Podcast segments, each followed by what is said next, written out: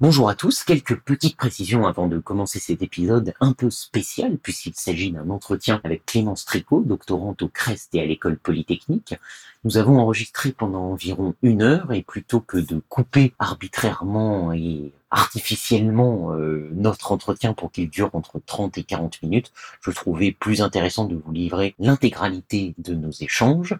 Nous allons donc le faire en deux parties d'environ 25 minutes chacune. Une première aujourd'hui où nous parlons de ce que fait Clémence euh, au jour le jour, de ce que veut dire être chercheur et doctorant d'une manière concrète et ce en quoi consiste la méthode scientifique.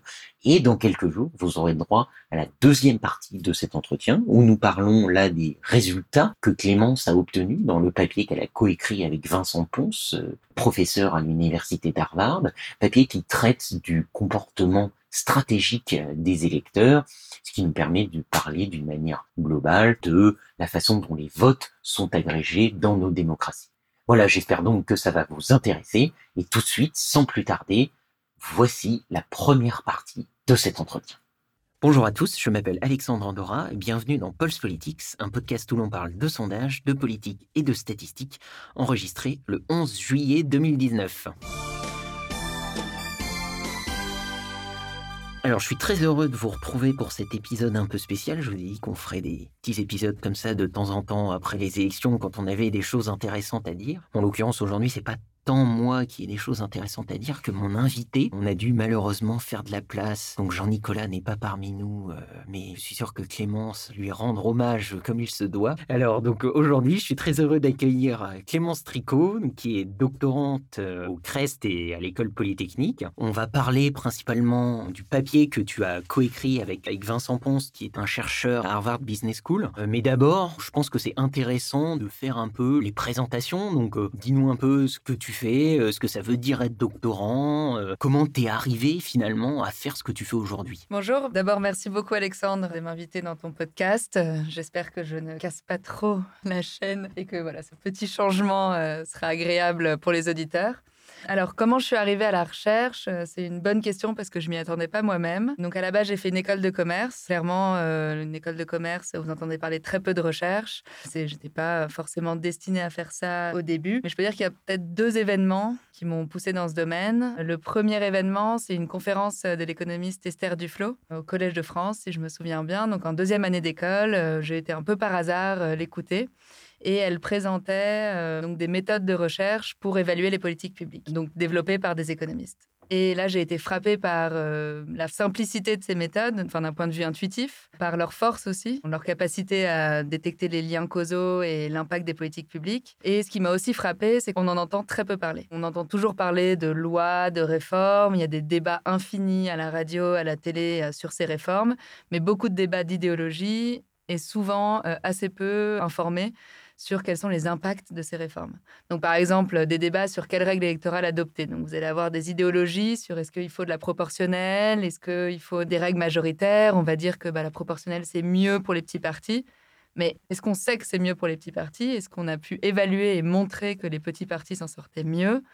Euh, toutes ces questions-là, on ne se les pose pas euh, et c'est ce qui m'a donné envie de rentrer dans l'économie et d'évaluer les politiques publiques bah, tu vois, déjà, le, la première partie de ta réponse montre que ta présence dans le podcast est parfaitement adaptée, puisque c'est exactement euh, l'un des buts aussi de Paul Solution, c'est en fait finalement essayer de se poser des questions sur euh, ce que les gens prennent pour acquis, et plutôt que de faire des débats qui reposent principalement sur euh, nos a priori sans les vérifier, le but, bah, c'est de les vérifier, de les confronter aux données, à la réalité, et puis éventuellement de les faire évoluer pour choisir des solutions qui sont meilleures. Donc c'est très intéressant. Et donc tu disais qu'il y avait deux événements. Donc ça, c'était le premier. Et quel était le deuxième alors? Donc ça, c'est le premier qui m'a poussé ensuite à faire un master en, économie euh, quantitative. Et à la suite de ce master, donc le deuxième événement, c'était mon stage avec Vincent Ponce. Donc en fait, on a commencé à travailler ensemble euh, lors de ce stage, donc il y a maintenant quatre ans. Et alors pendant ce stage, j'ai découvert l'économie politique, donc c'est-à-dire ces méthodes euh, de statistiques, d'évaluation appliquées à des questions de politique. En tout cas, je ne savais pas encore sur quoi j'allais appliquer ce que je venais d'apprendre. D'ailleurs, Esther Duflo ne, ne, travaille pas du tout sur ces sujets, si je me souviens bien. Non, non, elle ne travaille pas sur des questions d'économie politique plutôt sur des questions de développement, d'aide au développement. Mais après, en fait, quand on dit recherche en économie, alors c'est toujours un peu compliqué parce que les gens pensent que je travaille sur des entreprises, parce que c'est ce qu'on entend par économie. En fait, ça décrit surtout une méthode. C'est des méthodes statistiques d'analyse qui sont ensuite adaptées à plein de domaines. Donc, il y a l'économie de l'éducation, l'économie du marché du travail, l'économie politique. Et donc, bah, je suis rentrée en stage avec Vincent Ponce, qui, lui, a des projets en économie politique, et euh, qui m'a dit, bah voilà, j'ai euh, ce projet d'étudier un peu les élections et les triangulaires dans les élections législatives et cantonales. Euh, voilà, si ça t'intéresse, est-ce que tu peux commencer à regarder un peu les données des élections qui sont disponibles et les autres papiers de recherche sur le vote? Et donc, c'est à ce moment-là que j'ai commencé à m'intéresser aux données d'élections et surtout à lire des papiers de recherche sur le vote et des papiers théoriques donc les papiers théoriques, c'est-à-dire ces papiers qui vont pas utiliser de données, mais qui vont modéliser en formule mathématique en fait euh, les comportements de vote. Donc par exemple, ils vont exprimer la probabilité de voter pour un candidat A suivant votre distance idéologique, suivant les chances de victoire du candidat et d'autres paramètres. Et ils vont utiliser ensuite ces modèles pour par exemple évaluer les règles électorales. Donc voir comment la règle majoritaire va agréger les préférences si les gens votent de telle ou telle façon. Et ce qui m'a marqué dans ces papiers, c'est qu'ils font tous la supposition que les électeurs sont rationnels et stratégiques. Donc, c'est-à-dire qu'ils supposent qu'un électeur ne va jamais voter pour un candidat qui n'aura aucune chance de gagner. Et donc, finalement, tous les électeurs vont voter que pour deux candidats au maximum et que deux candidats vont euh, concentrer toutes les voix. Et alors, je trouve ça assez fascinant d'arriver à ces suppositions quand on regarde les résultats des élections. On voit des candidats, euh, pour en nommer aucun, mais qui plafonnent à 3%. Euh, voilà, et, euh, et, on voit bien que des gens ne votent pas que pour faire gagner leur candidat. Évidemment, les modèles économiques n'ont pas pour but d'écrire exactement le réel. C'est évidemment des simplifications. Sauf que cette simplification-là, elle est hyper importante dans notre manière d'évaluer les règles électorales. Parce que suivant si on suppose que les électeurs sont stratégiques ou ont d'autres comportements, euh, ça va complètement changer la façon dont on pense que la règle électorale va se traduire en qui est élu et en agrégation des préférences. Donc en fait, ce n'est pas juste des simplifications du réel qui vont nous aider à faire un modèle, c'est vraiment des suppositions très fortes. Et donc là, je me suis dit, mais il y a vraiment besoin de papier empirique, donc cette fois-ci sur des données, pour mieux comprendre les comportements de vote et permettre d'éclairer les modèles euh, ensuite. Donc c'est vraiment ce qui m'a motivé de voir cet écart entre euh, le réel et euh, ce qui était fait dans la littérature. Donc le manque de preuves empiriques dans ce domaine-là. Et c'est comme ça que je me suis lancée dans l'économie politique aux côtés de Vincent. Et puis ce stage, au-delà de m'intéresser aux questions politiques, euh, ça m'a, j'ai aussi découvert ce que c'était de collecter des données, de les analyser, de réfléchir à des questions de recherche. Et surtout, euh, j'ai découvert que la recherche, c'est euh, apprendre tous les jours. Mmh. Et, et c'est là où je me suis dit que c'est ce que je voulais faire ensuite. Bah écoute, c'est très bien parce que je limite je vais te laisser parler toute seule parce que tu as fait mon boulot, tu as posé les jalons euh, de tout ce dont on va parler dans l'épisode, enfin en tout cas de ce dont, on va essayer de parler. Mais effectivement, avant de rentrer dans le vif du sujet sur euh, le papier que vous avez coécrit, les méthodes et les résultats, je pense que c'est intéressant de faire un petit détour euh, pour que tu nous expliques finalement ce que c'est un papier de recherche, tu vois, en général, comment on arrive à ce que vous avez publié et puis même d'une manière générale, ce que ça veut dire doctorante, ce que ça veut dire être euh, chercheur, parce qu'en France, finalement, les gens ont une euh, assez mauvaise vision de, euh, sauf quand ils font de la recherche, mais les gens qui n'en font pas, souvent ne savent pas trop ce que ça implique, ce que ça veut dire. Et donc, qu'est-ce que ça veut dire pour mon quotidien, écrire un papier, faire de la recherche? Ouais, bah, je suis ravie si je peux aider à éclairer, parce que moi, j'ai toujours plein d'amis qui me demandent Mais quand est-ce que tu commences à travailler? Euh, Voilà, alors je travaille, hein, je, je, fais des choses. Euh, mais oui, c'est très mal connu euh, en France. moi, je connaissais pas du tout. J'ai personne dans ma famille qui est dans le domaine académique, donc c'était une grande découverte. Moi, j'avais l'image du chercheur bah, avec ses cheveux dressés sur la tête, qui écrit frénétiquement sur un tableau blanc et qui est toujours seul. Quoi. Mmh. Donc, c'était un peu cette image-là. Et en fait, c'est très différent. Alors, je vais à la fois parler doctorant-chercheur, en fait, finalement, c'est un quotidien assez similaire. Hein. C'est le statut qui diffère, mais euh, donc voilà, je vais parler des deux sans vraiment distinguer. Mais c'est beaucoup plus varié. Peut-être un peu les deadlines aussi, parce qu'il faut rappeler que quand tu es doctorant en économie, si j'ai bien compris, euh, tu, dois, tu dois publier à peu près trois papiers en quatre ans, c'est ça? Alors en fait, tu dois pas les publier parce que ça ah c'est presque impossible, trois papiers. enfin, je veux dire, d'avoir une, euh, avant d'avoir une batterie d'assistants, ce que tu n'as pas en tant que doctorant. Euh, non, alors en fait, une thèse en économie, oui, elle se compose de trois papiers de recherche, donc sur des thèmes plus ou moins connexes. Hein, on n'est pas non plus obligé de travailler exactement sur la même question, mais globalement trois papiers de recherche. Après, euh, tant mieux si on arrive à publier pendant son doctorat. J'ai eu mm. cette chance aussi parce que j'ai commencé à travailler dès mon stage, donc pendant mon master. Mais oui, votre thèse, quand tu la soutiens, c'est trois papiers Oui, c'est ça. C'est pas un gros pavé de 1200 pages, comme la plupart des gens, j'imagine, le pensent. Quoi. Non, non, c'est trois papiers de 30, 40 pages, avec plein d'appendix et d'autres thèses qui, en fait, bah, décrivent votre recherche. Bah, dans le travail de chercheur, donc, il y a faire ses papiers. Et déjà, alors, faire ces papiers, donc quand on les lit, en tout cas, moi, les premières fois que j'ai lu des papiers de recherche, je me suis dit, ah bon, bah, en fait, on se pose une question, on collecte des données pour y répondre, on les analyse, on a des super résultats, et puis on écrit et emballer, c'est peser. Et c'est ce dont on a l'impression quand on lit un papier, parce qu'évidemment, c'est comme ça qu'on le présente. Le chercheur, il ne va pas expliquer euh, toutes les embûches qu'il a rencontrées. Et donc, c'est présenté sous un format très logique, euh, très pur. Sauf que c'est loin d'être linéaire. Euh, et donc déjà, ce qu'on apprend en doctorat et en recherche, c'est à accepter euh, l'échec au jour le jour et les hauts et les bas. D'abord, on va par exemple euh, se poser une question. Ah, j'aimerais bien comparer les élections proportionnelles et majoritaires, pour prendre mon exemple on va dire, ah, c'est une question super intéressante, comment je peux faire ça? Alors on commence à regarder un peu les données qu'on pourrait exploiter, des lois qui ont peut-être changé les règles qu'on pourrait exploiter pour essayer d'identifier l'avant-après. Et puis là, on se rend compte qu'en fait, euh, peut-être que notre question, elle est un peu trop vague, euh, on ne trouve pas de moyen de bien identifier causalement, on ne trouve pas de données. Alors, bah, premier échec, on se dit, euh, bon, bah, c'est foutu. Oui, c'est ça, parce que ce qu'il faut aussi peut-être rappeler, c'est que en économie, le but, c'est d'établir des causalités. Donc, c'est-à-dire que si tu arrives à repérer des corrélations, euh, tu peux pas en faire grand-chose dans un papier. Ton but, c'est vraiment d'établir une stratégie pour identifier des causalités. Oui, parfois, il y a un petit billet en recherche qui est que si on n'arrive pas exactement à montrer la causalité, on pense que c'est nul. Il y a quand même parfois des corrélations très intéressantes à établir, notamment sur des données historiques et des données qu'on connaît peu. Et donc, juste d'une manière descriptive, c'est intéressant de documenter. Maintenant, oui, globalement, on essaie de trouver des liens de causalité. Et par exemple, bah, on va pas juste euh, comparer un pays où il y a une proportionnelle, un pays où il y a une majoritaire et dire ah bah oui, il y a plus de candidats sous les proportionnels. Ah bah oui, d'accord, mais c'est peut-être qu'en fait dans ce pays-là, traditionnellement, il y a plus de candidats. Et donc tout l'objectif, c'est de construire un contrefactuel. C'est-à-dire qu'est-ce qui se serait passé dans ce pays-là si au lieu de la proportionnelle, ils avaient eu la majoritaire? Est-ce qu'on aurait vu autant de candidats ou pas? Et donc, c'est de trouver en fait des settings, des cadres dans lesquels euh, on peut reconstituer un contrefactuel et en fait savoir ce qui se serait passé sous une proportionnelle. Donc si par exemple on a une loi qui a changé la règle à un moment et qu'on pense qu'on peut de façon crédible avoir un avant-après, donc essayer de trouver en tout cas un cadre qui nous permet d'établir un lien de causalité. Donc si on n'y arrive pas, bah, voilà, la première fois c'est très rare qu'on réussisse à répondre à la première question qu'on se pose, mais bon, bah, on a regardé plein de choses et finalement en regardant telles élections ou telle loi, on se rend compte qu'il y a peut-être une autre question à laquelle on pourrait répondre qui est super intéressante. Ah bah là on est dans un haut réussite. Alors ensuite, on collecte les données. Il y en a qu'on arrive à collecter, il y en a qu'on trouve pas. Échec, réussite. Ensuite, on a les données, on les nettoie, on les analyse. On a nos premiers résultats. Alors là, on se dit, mais c'est quoi ces résultats? Euh, C'est peut-être juste ce que j'attendais, ça va pas. On se rend compte qu'en fait, on n'avait pas collecté les bonnes données, qu'on les avait pas bien compilées. On refait, on a encore des résultats un peu bizarres. Échec. En fait, on se rend compte que des trucs bizarres, c'est aussi intéressant. Et c'est en permanence un aller-retour. Donc en fait, c'est loin d'être linéaire. Et un papier entre ce qu'on avait comme idée au début et ce que ça finit par être, ça n'a rien à voir. Mmh.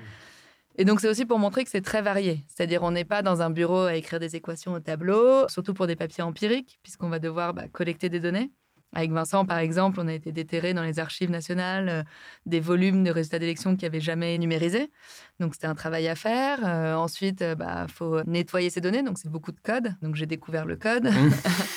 ensuite, bah, il y a toute la réflexion autour des résultats, de l'interprétation. Il y a un énorme travail d'écriture dont on parle assez peu. Faut écrire en anglais, c'est dur. Ensuite, il y a un travail de présentation, donc à l'oral, que ce soit en conférence ou dans nos propres départements. On va le présenter à des chercheurs. Donc, euh, ça aussi, c'est un, autre aspect du travail dont on parle assez peu en recherche. Oui, exactement. C'est assez intéressant, je trouve. Euh, c'est ce qu'en général, on appelle les séminaires ou les conférences, c'est ça. Et donc là, le principe, c'est que tu viens présenter ton papier à une assemblée de pairs, quoi, donc qui sont plus ou moins seniors par rapport à toi. Et donc là, leur but, c'est quoi? Et toi, ton but, c'est quoi? Alors, euh, ton but à toi, euh, en tout cas, c'est d'avoir un maximum de retours pour euh, voir si la question que tu poses intéresse, si la façon dont tu l'adresses est convaincante. Aussi, bah, travailler sur un sujet, on peut travailler sur un sujet pendant un an et pas avoir vu quelque chose que quelqu'un d'extérieur peut voir. Donc, on dit souvent un papier, avant de le soumettre, il faut l'avoir présenté peut-être 10, 20 fois à des audiences différentes, en se confrontant à la vie des autres. Et puis, c'est même en le présentant soi-même c'est-à-dire que même euh, créer les slides, euh, devoir organiser son argument, ça fait toujours tout bouger. Quoi. Euh, souvent, on a l'impression que ça y est, on a nos résultats. Puis d'un coup, il faut faire la présentation. On se dit, oh, bah, ça va, c'est juste faire des slides. Puis ça, en école de commerce, il y a bien un truc qu'on apprend, euh, c'est faire des slides. Alors on se dit, bon, bah, c'est bon, euh, je mets quelques couleurs, ça va passer. Et ben, en les faisant, en organisant notre argument, on se rend compte qu'en fait, bah, c'est pas si clair que ça, qu'il y a d'autres résultats qu'on devrait sortir. Puis là, on a une question pendant la présentation. On se dit, ah, bah oui, on n'avait pas testé cette histoire alternative. Euh. le but, c'est vraiment d'avoir des retours, de voir ce qui marche, ce qui marche pas, à la fois dans l'exposition et puis proprement dans les résultats et la méthode.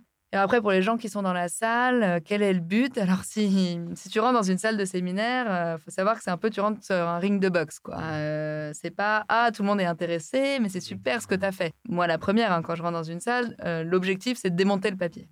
Donc, c'est d'essayer de trouver toutes les histoires alternatives qui expliqueraient les résultats et qui ne sont pas la tienne. Donc, par exemple, si j'ai trouvé une façon d'identifier le fait que les proportionnels, il y a plus de candidats quand le système électoral est proportionnel. On va me dire Ah, mais attends, t'es sûr que c'est ça? Ça pourrait pas plutôt venir de ça? Parce que la loi, elle a aussi changé ça. Est-ce que tu es sûr que tu as vraiment bien identifié ça? Et donc, c'est en permanence essayer de trouver euh, le bas qui blesse. Euh.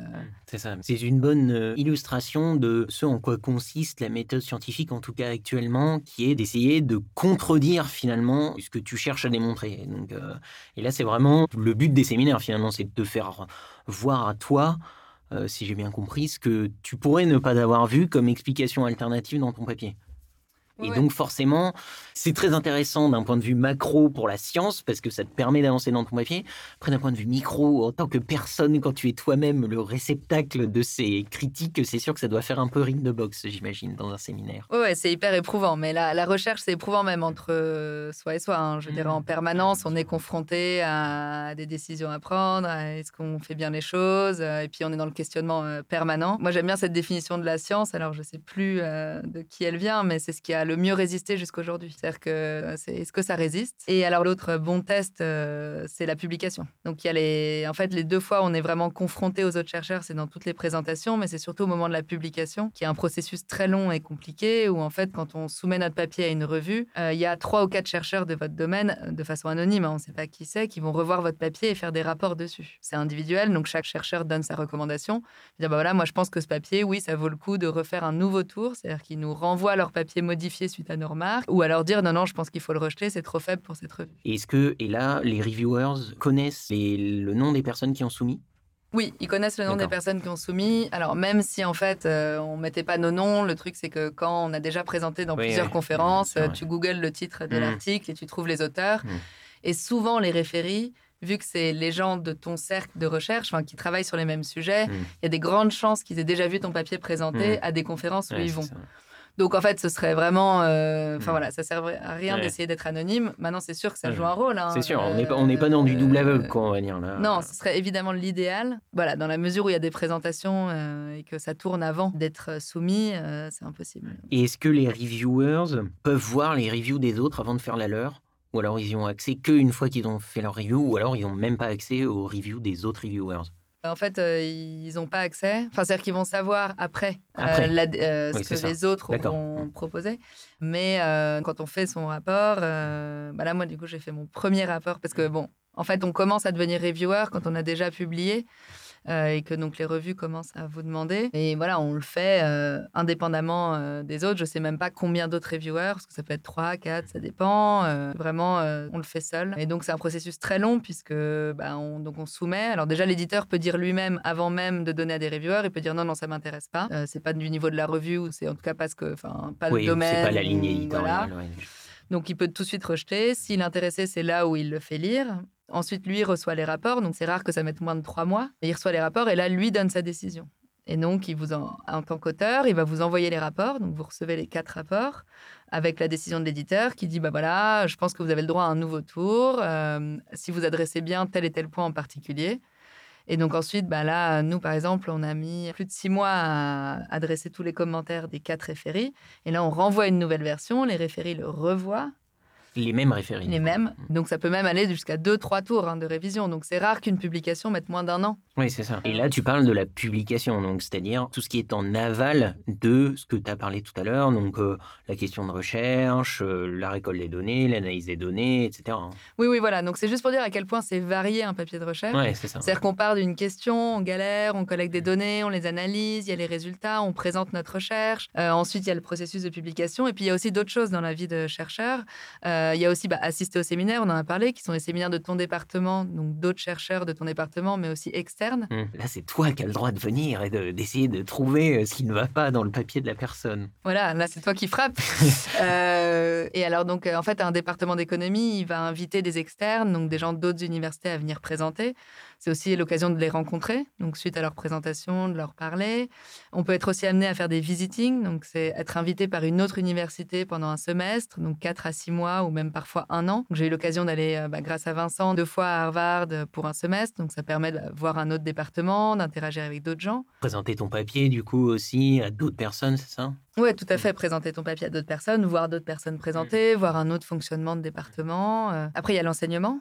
Donc, euh, bah, tous les chercheurs et la plupart des doctorants enseignent. Donc, euh, bah, préparer un cours, l'enseigner, c'est un, autre boulot. donc, ça encore, c'est un autre aspect du métier. Il y a être référé, donc être ceux qui revoient les revues. Il y a aussi aller dans des conférences à l'international. Il y a de l'administratif pour les professeurs dans leur département, qui doivent gérer le département. C'est varié. Il y a aussi pas mal de chercheurs qui s'investissent dans le débat public. Donc, qui font partie de think tanks, de cercles d'influence, euh, qui sont dans les journaux. Être chercheur, c'est beaucoup, beaucoup de choses, en fait, et je ne me rendais pas compte euh, quand je suis arrivée. Et c'est beaucoup plus varié que juste être seul dans son bureau. D'autant plus que si vous regardez la plupart des papiers publiés, c'est des papiers avec beaucoup d'auteurs dessus. Mmh. C'est rare d'être seul. Et donc, c'est aussi du travail d'équipe. Euh, on a des assistants de recherche.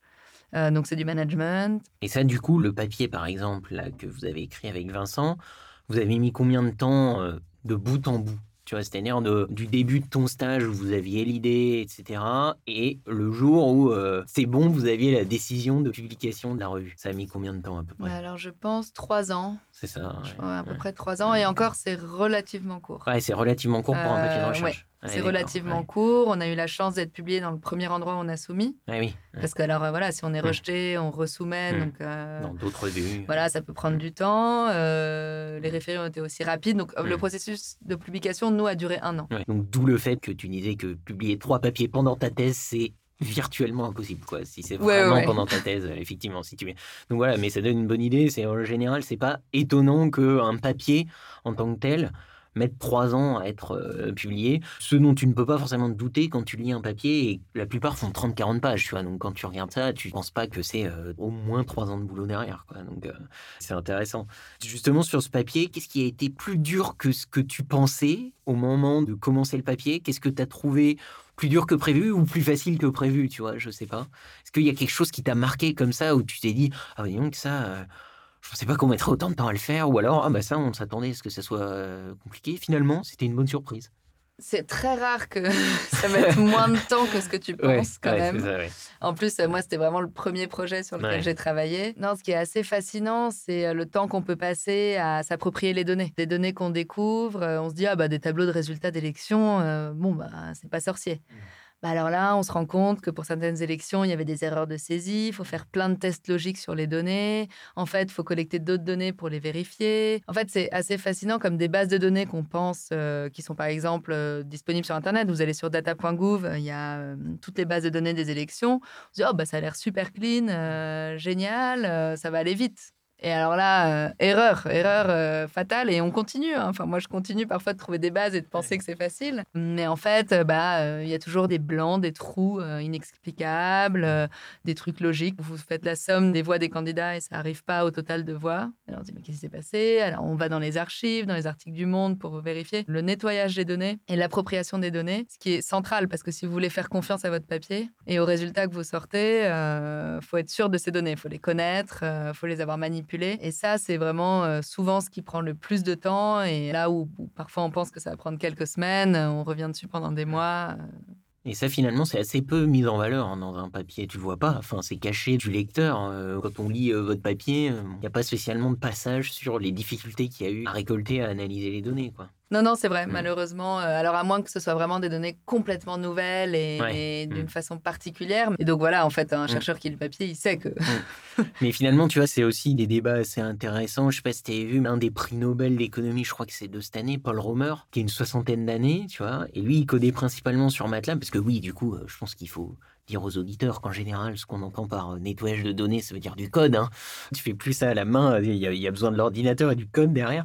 Et donc, euh, lui, il codait beaucoup sur MATLAB. Et là, notamment, une partie de ses travaux qui lui ont permis d'obtenir le prix Nobel, il est- il s'est dit, euh, vers 60 ans, j'en ai marre d'être sur des logiciels propriétaires, etc. Il faut que je passe sur de l'open source, comme ça, je vais pouvoir euh, finalement publier mon code et euh, permettre aux gens de voir et vraiment de répliquer ce que je fais. Et donc, en fait, il a appris Python. Donc, il a fait euh, des Jupyter Notebook comme ça que tu peux trouver en ligne. Et donc, ça, c'est assez intéressant. C'est peut-être quelque chose qui émergera dans la recherche comme manière finalement d'internaliser le nettoyage de données et la récolte de données qui sont assez peu mises en valeur finalement dans le processus de recherche, mais qui sont indispensables. Quoi. Et donc, il y a quelque chose qui est intéressant en ce moment, une réflexion en tout cas. Il y avait eu un article aussi dans The Atlantic euh, qui proclamait que le papier de recherche était mort et qu'il fallait passer justement au Jupyter Notebook. Pour les auditeurs, les Jupyter Notebook, c'est des sortes de pages web euh, statiques dans lesquelles euh, votre code est affiché et en dessous de chaque cellule de code, il y a le résultat de ce code. Donc en fait, ça permet une réplication plus intéressante des résultats parce que vous avez le code accessible et vous voyez ce que ça donne. Et, ça, finalement, le, le propos de ce papier, c'était un peu ça, c'était de dire que les papiers de recherche tels qu'ils sont faits actuellement ont été faits parce que à l'époque les calculs à la main euh, et que les bases de données étaient finalement assez petites et donc euh, qu'on pouvait faire ça sur un papier et répliquer facilement à la main ce qui n'est plus du tout le cas aujourd'hui. Et donc, euh, il y a toute cette euh, réflexion autour de comment faire évoluer le papier de recherche que je trouve euh, assez intéressante. Mais bon, la recherche, c'est un peu comme le reste de la vie. Tout met du temps à changer. C'est long, mais c'est quand même intéressant ce genre de réflexion, je pense. Oui, ouais, et alors en fait, maintenant, on publie nos, nos bases Oui, et nos codes. hein. Hmm. Donc, euh, une fois qu'on publie un papier dans une revue, ils nous demandent de mettre en ligne euh, nos codes et nos bases de données, euh, justement pour tester la réplication des résultats. Là, il se trouve que c'était sur Stata, donc donc il y a tous nos codes qui sont disponibles. Maintenant, il faut quand même savoir que le nettoyage dont je parlais du tout début, ça, c'est rare qu'il soit mis en ligne, parce que là, on parle vraiment de la toute première étape où on prend des docs Excel tout pourris qu'on doit nettoyer. Souvent, euh, les codes qui sont publiés en ligne, ils partent d'une base qui est déjà unifiée et dans laquelle vous avez déjà fait toutes vos vérifications de la validité des données. Donc, euh, il n'y a pas tout ce travail un peu de petite main qui est d'ailleurs souvent euh, laissé aux assistants de recherche, euh, au moins en première étape. De plus en plus, les données se publient, les codes se répliquent et c'est important. Tout à fait, c'est très intéressant, je trouve. Et puis, effectivement, ça permet aux gens derrière d'aller vérifier. euh, et puis, c'est aussi comme ça que le processus scientifique se fait. C'est assez rare, mais il y a des, papiers qui se font rétracter parce qu'en fait, les données étaient pas bonnes du tout, soit consciemment, soit inconsciemment. Et donc, ça permet derrière le fait de corriger. On est toujours dans ce qu'on disait tout à l'heure, hein, le fait de tout ce qui résiste jusque-là, c'est bon. En revanche, il y a plein de choses qui se font, euh, qui se font happer euh, sur le chemin. Voilà donc pour la première partie de cet entretien. J'espère que ça vous a plu. Je vous donne rendez-vous dans quelques jours pour la deuxième partie de cette interview où nous parlerons là des résultats euh, que Clémence et Vincent Pons ont obtenus dans leur papier. Plus précisément, il s'agit d'une étude des triangulaires dans le cadre des élections législatives et départementales. Et la question consiste à regarder si les électeurs qui soutiennent un candidat qui a peu de chances de remporter l'élection préfèrent exprimer leurs préférences réelles et voter pour ce candidat qu'ils préfèrent au risque de gâcher leur voix ou si ils votent de manière stratégique pour un autre candidat qui est plus susceptible de remporter l'élection. Je vous donne rendez-vous donc dans quelques jours pour un prochain épisode de Pulse Politics. Merci beaucoup pour votre écoute. N'hésitez pas à nous laisser un petit commentaire et une petite note sur votre plateforme d'écoute de podcast préférée. Le mieux, c'est aussi de parler de nous autour de vous, à vos amis. On vous remercie encore pour votre écoute et on vous dit à très bientôt pour un prochain épisode de Pulse Politics.